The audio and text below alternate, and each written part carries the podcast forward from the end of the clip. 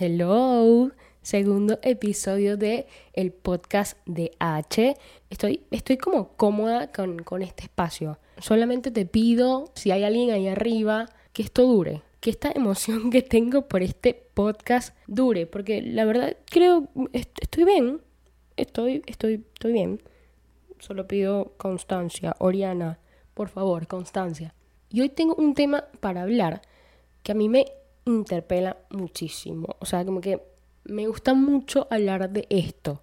Y hace unos días estaba hablando con mi prima en la madrugada, como siempre, porque nosotras como que nuestro horario como es la madrugada, pues por alguna razón ella y yo no nos saludamos a las, no sé, dos de la tarde, no, cuatro, no, eh, nosotros en la madrugada siempre, y estamos hablando del cringe. Una palabrita que todos tenemos muy bien en nuestro diccionario, sobre todo, bueno, nosotros los más jóvenes. Y es una palabra que es, yo digo que es hasta un poquito peligrosa. Me parece que el cringe está bien. Este, yo creo que este es el, título del, del episodio. El cringe está bien. Para mí, todos damos cringe y todos tenemos que darlo. Como que no voy a entender la vida sin que nadie me dé cringe y yo genere cringe a su vez. Porque, porque esta vergüencita que sentimos eh, cuando vemos a otras personas o incluso cuando nos vemos a nosotros, frena, te para muchísimo y dejamos de hacer cosas que de verdad quisiéramos hacer, cosas que de verdad nos gustan por miedo al cringe. Y esto va de la mano con, con, con los terceros, con las otras personas, con las personas que nos ven con que siempre estamos pensando más en los otros que en nosotros mismos. ¿Por qué? Les cuento, yo empecé a subir, yo decidí que quería empezar a crear contenido, no, no, sé si quiero decir crear contenido, pero bueno, sí quería subir videitos a Instagram. Era 2020, obviamente que era más normal porque todos estábamos como en la misma, queríamos hacer cosas, nos queríamos entretener y yo decidí que quería hacer videos, pero no solo por la cuarentena, no solo por estar encerrado, yo que como que realmente me gustaría vivir de hablar de cosas que me gustan. Yo les conté en el, en el primer episodio que yo cuando era más pequeña era muy, muy, muy, muy, muy, muy tímida. Muy. Yo casi no hablaba porque era extremadamente tímida. Y obviamente, ¿qué pasa cuando eres tímido? Te da miedo la vida en general. No haces cosas porque eh, te dan miedo, te da como que, bueno, sí, te da vergüenza lo que los demás vayan a pensar con lo que tú hagas, digas, pienses, eh, todo en general. Y obviamente yo teniendo toda una niñez y casi que, no sé, preadolescencia, bastante tímida y que todavía la tengo un poco, crezco y ahora están las redes sociales que todos están bastante expuestos.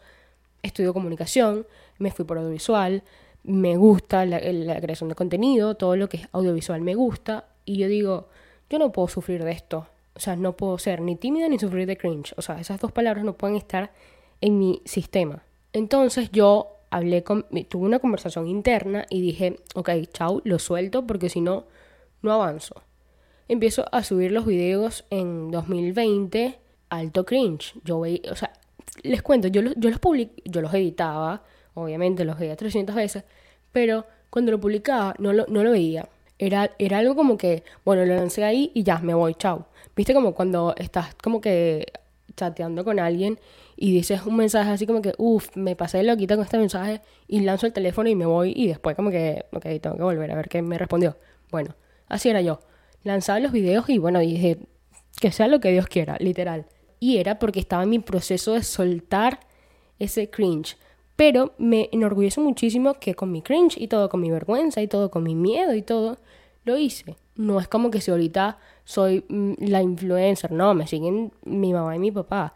Pero yo como persona necesitaba soltar eso y, romper esa barrera que me iba a mí a ser mejor persona, no solo, eh, para, no solo para las redes sociales, para mí, a mí, a Oriana, le hizo muy bien empezar a soltar eso porque poco a poco fui soltando eh, cosas que, que, que, me importaban mucho y que no tenían que importarme. Ojo, ojo, no quiere decir que hoy, hoy 2023, todavía no hayan cosas que yo tenga que soltar y no haya cierta vergüenza en ciertas cosas.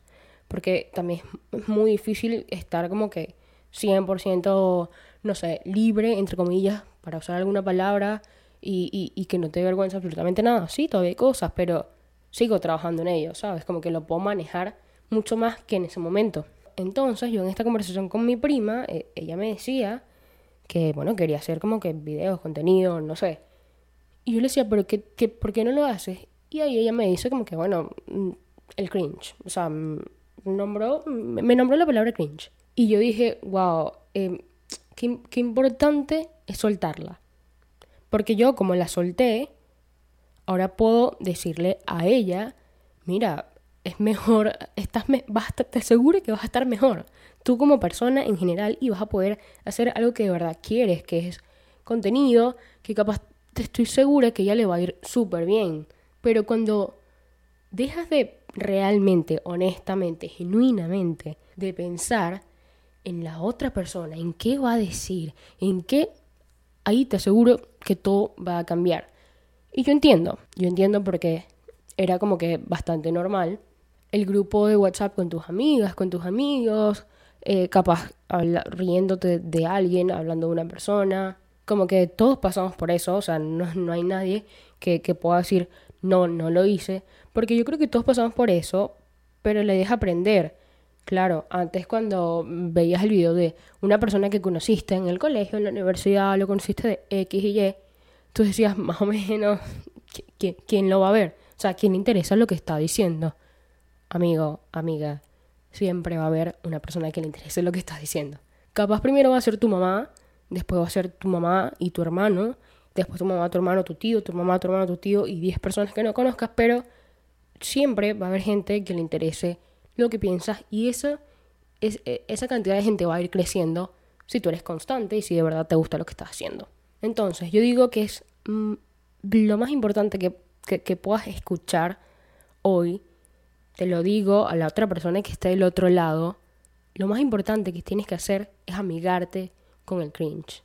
Si no das cringe en algún punto de tu vida, es que no hiciste nada es que te quedaste acostado o acostada en tu cama esperando que la vida pasara sin dar cringe, pero nunca hiciste nada. ¿Y de, qué vale eso? Nadie se rió de mí. ¿Pero qué hice?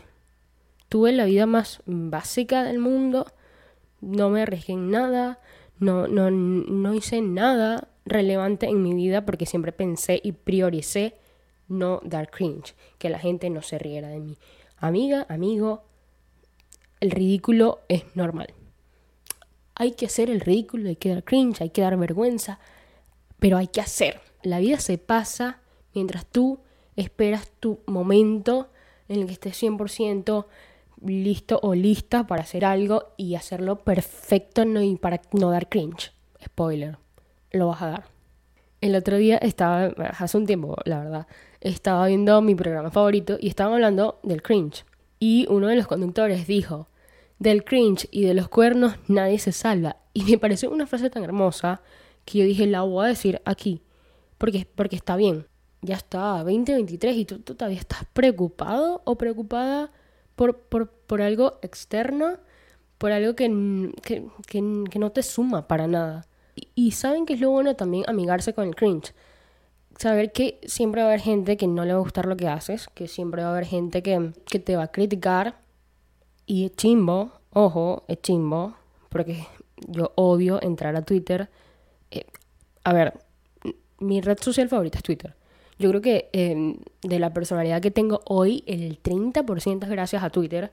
Eh, lo voy a hablar en otro episodio porque, porque de verdad es muy importante para mí. Pero también es, una red social em, que hay que saberla manejar, hay que, hay que entenderla y, y no, hay que tomársela, no hay que tomársela muy en serio para ciertas cosas no hay que tomársela muy en serio, porque si no, acaba con tu cabeza. Entro Twitter, odio entrar a Twitter y, que haya gente, tweets virales con más de 20 mil likes criticando a una persona que hizo algún video o algo. Ya, ya está, hay que soltar eso y, y a la vez me gusta que cada vez sean más las personas que que estén en redes sociales y que suelten como su miedo, su vergüenza y, hagan lo que realmente quieren. Ojo, yo estoy hablando aquí de una persona que esté comunicando algo que, que, haga un contenido de valor, ¿sabes? Una persona que, que, crea contenido para mm, cosas que no sean positivas, voy a, voy, a entender un poco más que se critique. Pero si tú eres una persona que está hablando, no sé, de cine, de música, de, no sé, de temas sociales que, que por ahí están buenos, eh, eh, te lo aplaudo y, te lo voy a celebrar. Porque entiendo todo lo, que superaste, capaz todo el, miedo que dejaste, como esa vergüenza, el pensar en qué va a decir. Todo eso, ese proceso que hace una persona que crea contenido, que sube una foto a Instagram, un video a TikTok o whatever, yo lo voy a entender. Porque a pesar, yo no soy una creadora de contenido, yo tengo un par de videos hablando de música y ahora que estoy haciendo un podcast, pero puedo entender porque estoy de los dos lados. ¿Saben con qué podemos relacionar esto? Con una persona que nunca ha trabajado atendiendo al público. Yo ahorita trabajo en una oficina, pero antes trabajaba en una tienda y obviamente a diario tenía que atender a personas que venían con distintos humores que unos te, trataban bien y otros súper mal y, y, tú como que no entendías y tú, mm, la verdad, yo le ponía toda la onda del mundo. Sabemos que todas las personas no son así. Hay muchos que trabajan atendiendo al público que son, terribles, son terribles. Pero cuando estás de los dos lados puedes entender. Puedes entender.